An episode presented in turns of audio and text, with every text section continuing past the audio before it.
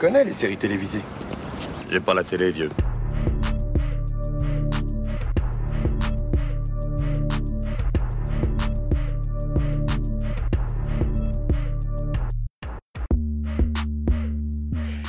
Bonjour à tous et soyez les bienvenus dans la saison des séries. J'espère que vous allez bien malgré cette période où nous sommes tous confinés.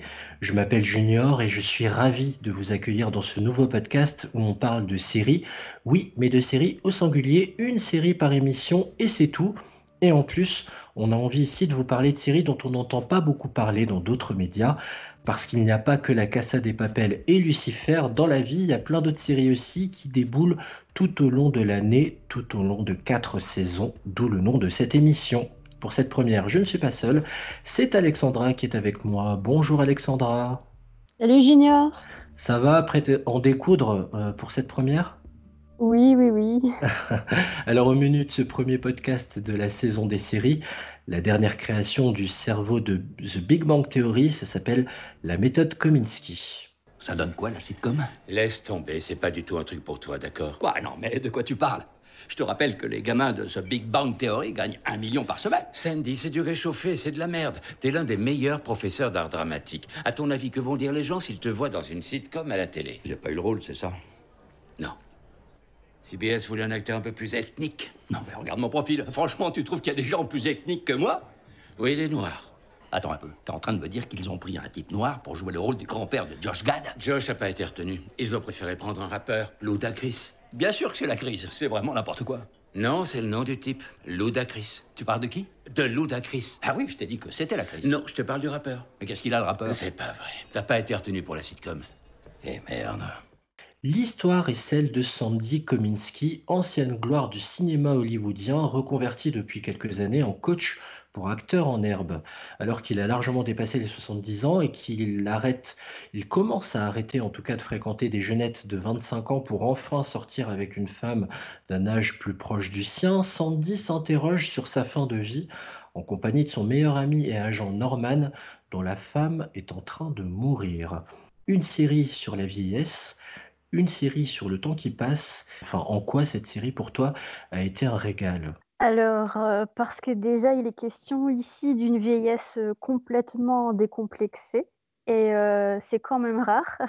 Il y a beaucoup de cynisme par rapport à, cette thématique. Hum, j'ai eu beaucoup aussi de, de, tendresse par rapport à ces deux presque vieillards parce qu'en fait, ce ne sont que des vieillards euh, physiquement, mais on voit qu'il y a vraiment une étincelle euh, dans leur sourire, dans leurs yeux, même dans leurs blagues.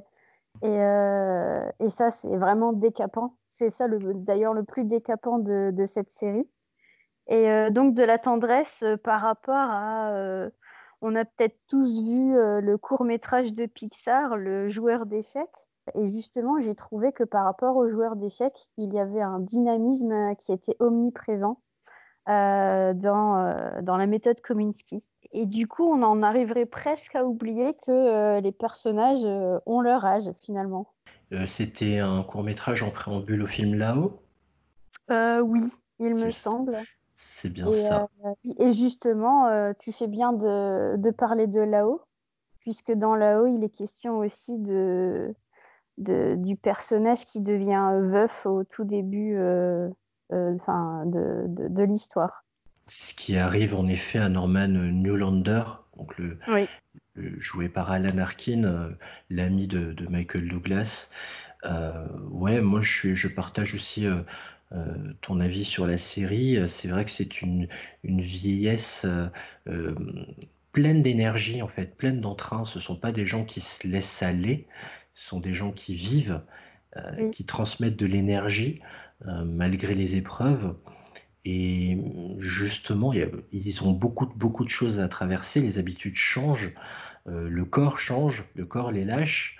on peut parler aussi, bah, on va commencer justement par cette thématique de la vieillesse. Qu'est-ce qu'ils doivent subir en termes de, de, de vieillesse? C'est nos deux papis de plus de 70 et plus de 80 ans. Alors, il y en a un déjà qui est euh, beaucoup plus rock'n'roll que l'autre, hein, c'est Sandy. Euh, déjà, rien que dans le look, dans la dégaine, euh, dans sa volonté de sortir même à 22 heures. Donc, Michael Douglas, oui. Oui, donc Michael Douglas appelle dans un taxi à 22 h donc son ami Norman pour lui dire tu fais quoi, on sort. Et l'autre lui répond un truc génial. Il est devant ce film là qui qui, parle d'extraterrestres qui enlèvent les, les personnes les personnes âgées. Et il lui dit qu'il s'est déjà endormi deux fois et que là il lutte. Donc on voit déjà qu'ils sont pas du tout euh, dans euh, le même type de, de, quotidien finalement. Oui, puis il y a la, la, maladie qui les empare, en tout cas euh, le contrôle du, de ce qui se passe au niveau de leur corps, qui n'est plus aussi fringant qu'avant. On en parle de cette thématique de la prostate qui grossit? Oui. alors justement, ce, ce corps qui, qui, commence à lâcher, euh, il est beaucoup plus assumé euh, par Norman parce que Sandy a un peu de, du mal à, à, en prendre réellement conscience. Hein. Euh, d'ailleurs, il est dans le déni. C'est comique le fait de ne pas assumer ses soucis de prostate parce qu'au final, tout le monde dans la série commence à être au courant. Donc Norman, sa fille Mindy, euh, ses étudiants euh, au cours de théâtre, sa, nouvelle copine, enfin tout le monde est au courant et on voit qu'au début ça le gêne quand même euh, pas mal. Ouais, c'est assez dingue la vitesse à laquelle ça va parce qu'il faut expliquer donc que justement Sandy donc est coach pour des jeunes comédiens, comme je l'ai dit dans le, dans le résumé, et c'est dans le cet immeuble sa fille travaille, Mindy, elle est une espèce de secrétaire en fait. Elle gère tout l'aspect administratif. Oui, enfin, je, pense même qu'elle est pire que secrétaire puisque elle gère, euh, elle gère toutes les tâches ingrates. Euh, on la voit euh, déboucher les toilettes, on la voit en effet s'occuper de la compta, des tâches administratives. Et finalement, elle est beaucoup plus mature que son propre père dans la gestion de, l'école de théâtre. Tout ce que son vieux père ne veut pas faire, quoi. oui, voilà. Bah, Mindy, elle reproche clairement à son père d'avoir été absent. Euh, il a, enfin, rappelons que euh, Sandy, il a quand même été marié trois fois, donc on imagine qu'elle n'a pas vu trop son père quand elle était gamine, etc., et qu'elle lui en veut. Elle lui en veut, et euh, je pense qu'elle peut lui en vouloir. Elle a le droit de lui en vouloir, sachant qu'en plus, c'est elle qui, qui s'occupe de, de, tout et que son père prend tout à la légère, même à l'âge qu'il a. Oui, euh, d'où l'épisode sur euh, tout ce qui tourne autour de la comptabilité et de la merde dans laquelle il s'est foutu en, trois ans suite au départ de, l'ancien comptable. Oui, et d'ailleurs, c'est elle qui va régler, euh, qui va régler tout ça en trouvant une solution. Elle est extrêmement précieuse et du coup, c'est parfait pour faire un glissement vers la relation père-fille euh, qu'il y a, qui est dépeinte dans la série. Là, on a parlé de, donc de Michael Douglas, Sandy et de sa fille Mindy, mais il y a aussi une relation compliquée entre euh, Norman et, euh, et, sa fille Phoebe. Oui, oui. donc sa fille Phoebe qui a des problèmes de drogue. Et ce qui est surprenant, c'est l'âge de, de, Phoebe. Elle a quand même la quarantaine passée alors qu'elle fait facilement la trentaine. Et qu'elle euh, elle continue à déconner à plein tube entre alcool, euh, drogue euh, et aventure. elle, enfin, elle peut pas s'empêcher de, de, draguer tout ce qui passe, hein, même le rabbin aux propres funérailles de sa mère. C'est complètement dingue. Oui, finalement, avec le recul, aujourd'hui, on considère davantage qu'on est parents tout le temps. Et alors qu'avant, on considérait qu'on en avait pour 18 ans de galère. Et, qu'après, on était débarrassé des rejetons. Sauf qu'elle, elle, elle a un lourd passif. Hein. Elle a fait beaucoup de centres de désintoxication. Et cette euh, quadra qui fait euh, euh, jeune trentenaire, c'est elle est incarnée par Lisa Edelstein, qu'on a pu voir en Dr. Cuddy dans Doctor House. Voilà pour vous donner une idée de, qui elle est, et plus récemment dans la saison 2 aussi de, Good Doctor. Donc ça, c'était pour la relation père qui a vraiment une place centrale hein, dans, dans, dans la série, puisque d'ailleurs la fille de Michael Douglas, donc Mindy, euh, sort avec un, je spoil un peu, mais c'est pas déterminant dans la série, mais elle sort avec un homme qui a l'âge de son père. Donc il y a toujours quelque chose en, en lien euh, avec ça. Il va le conseiller sur ses soucis de prostate. Eh oui, et la boucle est bouclée. Euh, évidemment, qui dit vieillesse dit rapport à la mort. Euh, ça, d'ailleurs, c'est le nom du deuxième épisode. Un agent fait son deuil, un deuil auquel vont être confrontés nos deux amis vieillards. Comment tu peux, comment on pourrait décrire justement la place de ce deuil euh, qui, jalonne en fait les, deux saisons de la série, sans pour autant nous plomber hein, d'ailleurs? Oui, alors justement, il n'est pas du tout dramatisé ce, ce deuil. Euh, il y a pas mal de pointes d'humour, des petits souvenirs euh, qui reviennent à Norman euh, régulièrement. Les, funérailles étaient complètement déjantées avec un concert où c'était la chanson Voulez-vous coucher avec moi ce soir Lady Marmelade, oui. Oui, complètement hallucinant. C'est vrai que c'était surréaliste comme moment. et avec euh, toujours des petites blagues dans les discours euh, de, des différents euh, hommages rendus à la femme de Norman. et on va voir qu'aussi Norman, peu à peu, va recommencer à vivre. Alors certes, différemment, ça sera une autre vie, mais on va voir plus tard qu'il va réenvisager une relation plus ou moins sérieuse. Pour en revenir à Sandy, euh, il est donc prof de théâtre et la place du théâtre, c'est un lieu où on revient très souvent. Euh, finalement, il n'y a pas énormément de lieux dans lesquels on va. On va chez Sandy, chez Norman et aussi, surtout dans cette pièce de théâtre. Euh, est-ce qu'il est convaincant justement Douglas en, en Pygmalion comme ça de, face à des jeunes acteurs en herbe? Totalement. Totalement, parce que rien que le titre de, de la série, la méthode Kominsky, c'est euh, une méthode, euh, c'est quand même ce qui fait euh, un art. Donc il y a plusieurs écoles, plusieurs méthodes. Et la méthode Kominsky, plus qu'une méthode d'art dramatique, c'est carrément une méthode de vie. C'est plutôt une philosophie de, de vie. Et donc cette, cette méthode, il l'a décrit euh, très bien, euh, Sandy, dans, euh, dans l'épisode pilote, lorsqu'il parle de, l'acteur qui devient un dieu, puisque l'acteur peut tout se permettre. Les jeux d'art dramatique sont illimités. L'acteur a le pouvoir, il sait tout, il, il, peut, il peut vraiment tout. Et ça, c'est une façon de, de, voir le théâtre qui est assez classique finalement, et on le voit dans les différents exercices de style qu'il propose euh, euh, à ses étudiants, euh, notamment pour se détendre lorsque, lorsqu'ils sont en train de, de faire comme des convulsions sur leur chaise. Ça fait partie des, choses un peu bizarres qu'on n'a pas l'habitude de, voir quand on ne fait pas de théâtre, justement. Il a des méthodes peu orthodoxes, hein. C'est vraiment, euh, euh, pousser parfois les élèves dans leur, euh, leur dernier retranchement. Et je me souviens même qu'il avait, j'ai plus le nom de l'élève en tête, mais ah Darshani, voilà, ça me revient, qu'il avait poussé dans ses retranchements parce qu'elle jouait sans âme. Et il lui a donné des conseils pour lui permettre de se sublimer.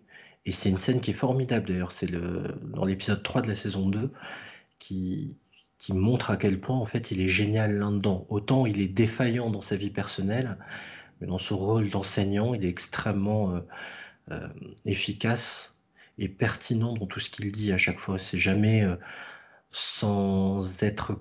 Il est toujours constructif. Il est toujours dans. Il y a toujours une plus-value dans, dans, les conseils qu'il fournit à ses étudiants. Everybody wanted to touch Darshani. Everybody wanted to fuck Darshani. I had two choices. Kill myself. Just shut it all down. Either way, I had to not feel it anymore. I had to make myself numb. Are you happy? Is that what you wanted to hear? No, but thank you for telling me. I'm so sorry for what you've had to go through, for how badly you were treated. But if you're brave enough, and I think you are, then you can let all these feelings come out in your work. It's time to make a new choice. Il y a beaucoup de psychologie aussi. Euh, puisque finalement, beaucoup de ces étudiants, euh, plus qu'un cours de théâtre, ils viennent quand même chercher un, cours de, confiance en soi, de, euh, enfin, presque une thérapie finalement, pour enfin s'assumer. Ils sont, ils sont parfois jeunes, parfois un peu plus, un peu moins jeunes. Et, euh, et, on voit parfois arrogants aussi. Hein. Il y a le manque de confiance, mais aussi à l'opposé, l'arrogance.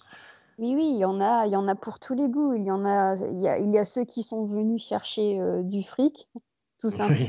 Hein. Celui qui veut tourner euh, la publicité pour le shampoing, il est très drôle. Il est le stéréotype ah, même du beau gosse. Du beau gosse qui veut se faire de, du blé et qui a certainement beaucoup moins de, de, talent que les autres. Oui, il y a ceux qui ont des, des peines, il y a ceux qui ont des traumatismes. Enfin, il y a la, panel d'étudiants euh, est vraiment très riche finalement. Évidemment, la série, euh, de par nos deux papilles qu'on suit, que l'on suit, c'est euh, aussi et surtout une histoire d'amitié en fait. Ah oui, une longue amitié. Tu vas pas te mettre à chanter la chanson Oui, alors Norman, c'est grâce à, à, Sandy qu'il a rencontré sa femme. Donc déjà rien que ça, euh, euh, toutes les funérailles euh, tournent autour de, cette amitié finalement, et c'est aussi Sandy qui va qui va épauler Norman dans cette lourde tâche. Par exemple, trouver du bois flottant pour le cercueil et ce genre de, de, petits, de petits détails. Mais leur amitié, on pourrait la décrire comment? Parfois, c'est très vache. Ils se balancent quand même un paquet de saloperies dans la tronche. Oui, mais justement, c'est ça une vraie amitié. C'est, euh, je pense, euh, au bout de 30 ans, euh, bah oui, si l'autre déconne un peu ou qu'il exagère, bah tu lui dis quoi. Et justement, dans leur vacherie, il y a beaucoup de tendresse et c'est du cynisme doux finalement. C'est, quand même sincère. Enfin, je, je pense que beaucoup de, gens, au bout de 30 ans d'amitié, euh, peuvent avoir ce, genre de complicité euh, un peu vache comme ça. Est-ce qu'il y a des faiblesses dans cette série? Euh, Moi, j'ai j'ai beaucoup de tendresse et d'affection pour le personnage de Douglas, qui, on sent qu'il a de la bouteille, il a vraiment le, la stature pour porter ce premier rôle. J'ai un peu plus de mal avec Norman, qui justement est tellement, et ça peut se comprendre vu qu'il perd sa femme, assez vite dans la série et était déjà un connard avant la perte de sa femme, mais le devient encore un peu plus avant peut-être de se calmer. Est-ce que toi, tu as relevé d'autres faiblesses aussi euh, du même type? Alors, la relation euh, père-fille euh, entre Norman et, et, et Phoebe, elle n'est pas très aboutie. J'ai l'impression que c'est davantage euh, Phoebe qui met de, l'eau dans son vin et justement Norman campe sur ses positions. Il met sa fille dehors, c'est quand même très violent. Bon, après, il l'aide quand même. Mais au final, euh, en plus, c'est une fille unique. Mhm. Donc, on comprend pas trop, euh, même à son âge, ce qui, ce qui le pousse à, à être si dur. C'est vrai qu'on n'a pas une vue d'ensemble du passif, ouais même dans la saison 2. Oui, donc il faudrait peut-être une saison 3 pour nous éclairer euh, davantage euh, à ce sujet. Ouais, ce serait pas mal. Si Netflix nous entend, hein, parce qu'à ce jour, on n'a toujours pas d'informations sur le, le fait de savoir si la série est renouvelée ou non. En tout cas, sachez que la série est créée par un certain Chuck Lorre, l'homme à qui l'on doit The Big Bang Theory, l'homme à qui l'on doit également, euh, à l'époque, Dharma et Greg, c'était lui aussi. C'est un pionnier hein, qui, pendant plus de 20 ans, a, travaillé sur des sitcoms pour la télévision. Euh, il me semble qu'on lui doit Mom, d'ailleurs, euh, la série Mom, avec Anna Faris. Mais en tout cas, oui, c'est un homme qui a un vrai savoir-faire euh, dans la création sérielle. Et il faut signaler aussi, dans la sitcom notamment, il faut signaler bien sûr que Michael Douglas a eu quoi comme récompense? Celle du meilleur acteur au Golden Globe. Exactement, 2019, meilleur acteur dans une série dramatique. En effet, pour la méthode Kominsky, ça avait surpris, mais c'est totalement mérité quand on jette un œil à la méthode Kominsky, qui est actuellement disponible sur Netflix à raison de 8 épisodes par saison et il y en a deux disponibles. Merci beaucoup, Alexandra. La saison des séries, c'est déjà fini. Merci, Alex, d'avoir été avec moi pour cette première en mode confiné. Bah, C'était un plaisir, Junior. Voilà, vous verrez qu'on vous proposera plein d'émissions différentes dans la saison des séries avec des critiques en format court ou encore des rencontres avec celles et ceux qui ont écrit sur des thématiques abordées dans nos séries préférées et promis, il y aura peut-être la Casa des Papels. Allez. Merci à vous d'avoir suivi la saison des séries. Sachez que vous pouvez retrouver nos podcasts sur les plateformes Deezer, Spotify et Apple Podcast, plateforme sur laquelle vous pouvez laisser une bonne note et un commentaire, ça nous aidera. Vous pouvez également nous suivre sur la page Facebook La saison des séries, ainsi que notre compte Twitter qui porte le même nom. Je vous souhaite de prendre bien soin de vous et je vous dis à très bientôt. Ciao